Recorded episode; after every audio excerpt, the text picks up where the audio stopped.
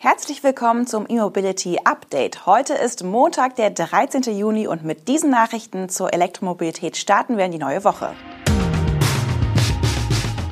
Erste Bilder des MG4. Scania zeigt regionalen E-Lkw. Lightyear zeigt finales Design seines Langstrecken-Solarautos. Lübeck bekommt 50 E-Busse und Baden-Württemberg fördert urbanes Schnellladen. MG Motor hat erste Bilder des angekündigten Konkurrenten für den VW ID3 veröffentlicht.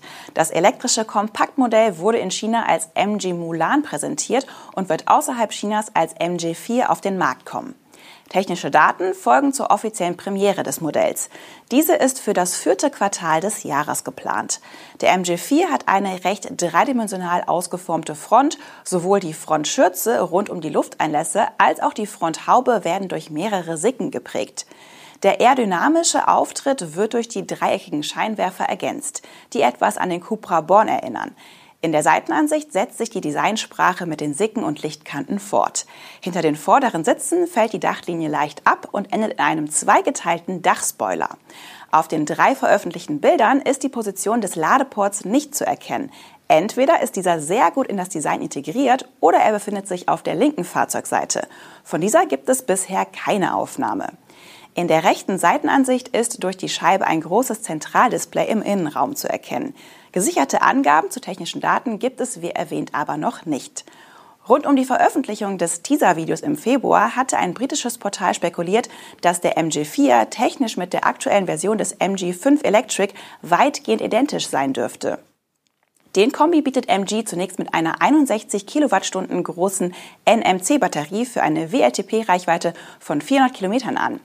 Die Standardversion mit einer 50 Kilowattstunden großen LFP-Batterie für 320 WLTP-Kilometer soll später folgen. Je nach Batterie liegt die Antriebsleistung zwischen 115 und 130 kW. Auto, Motor und Sport hat inzwischen andere Informationen. Demnach basiert der MG4 auf der Nebula Elektro-Plattform des SAI-Konzerns. Dabei handelt es sich um eine Basis für Elektroautos mit Heckantrieb. Da bleibt wohl nur das Warten auf die Premiere im Herbst.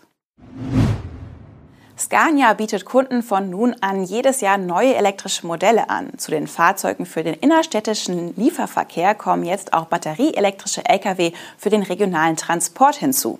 Die neuen Lkw mit einem Gesamtgewicht von bis zu 64 Tonnen können zunächst als Sattelzugmaschinen oder als Fahrgestelle bestellt werden.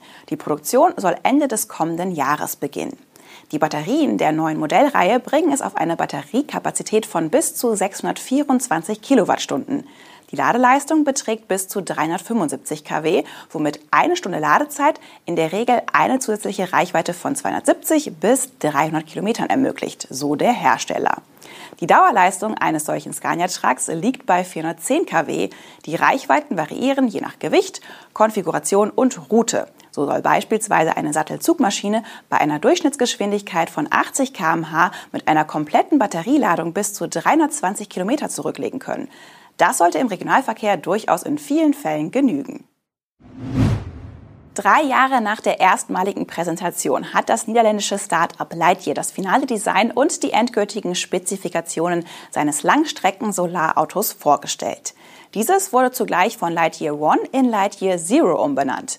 Die Produktion beim Auftragsfertiger Valmet Automotive soll im Herbst dieses Jahres beginnen und die ersten Exemplare im November ausgeliefert werden. Die Änderungen an dem drei Jahre alten Prototypen zum nun gezeigten Serienmodell fallen zumindest optisch minimal aus. Die Karosserie der aerodynamisch optimierten Limousine weicht nur in Details vom Lightyear One ab. Auf den ersten Blick fallen vor allem die geänderten Leuchtengrafik der Scheinwerfer auf. Mit dem Serienmodell wurden auch die finalen technischen Daten verkündet und dabei sind die Abweichungen schon deutlicher. Zur Erinnerung, bei der Vorstellung des Lightyear One im Juni 2019 wurde eine WLTP-Reichweite von 725 Kilometern und ein Normverbrauch von gerade einmal 8,3 Kilowattstunden auf 100 Kilometer als Ziel genannt. Diese Vorgaben hat das Solarelektroauto am Ende nicht ganz erreicht. Die WLTP-Reichweite des Lightyear Zero gibt das Unternehmen nun mit 625 Kilometern an. Der Verbrauch liegt bei 10,5 Kilowattstunden. Rechnet man die zusätzliche Solarreichweite von bis zu 70 Kilometern pro Tag zur reinen Batteriereichweite hinzu, liegt der theoretische Bewegungsradius mit 695 Kilometern schon deutlich näher an dem Entwicklungsziel. Das Batteriepaket kommt übrigens auf 60 Kilowattstunden. Zu der immer noch beachtlichen Reichweite tragen mehrere Faktoren bei, etwa die Effizienz des Antriebs, aber auch das geringe Gewicht und die optimale Aerodynamik. Beim Antrieb setzt Lightyear auf Radnabenmotoren. Das Solar-Elektroauto kann für den stolzen Preis von 250.000 Euro konfiguriert werden. Bereits Ende 2024 oder Anfang 2025 will Lightyear sein zweites Modell vorstellen, das zu Preisen ab 30.000 Euro auf den Massenmarkt zielen soll. Der Stadtverkehr Lübeck will bis Mitte 2023 50 Elektrobusse in seine Flotte aufnehmen. Das Bundeswirtschaftsministerium fördert die Anschaffung der Fahrzeuge und der zugehörigen Infrastruktur mit 16 Millionen Euro.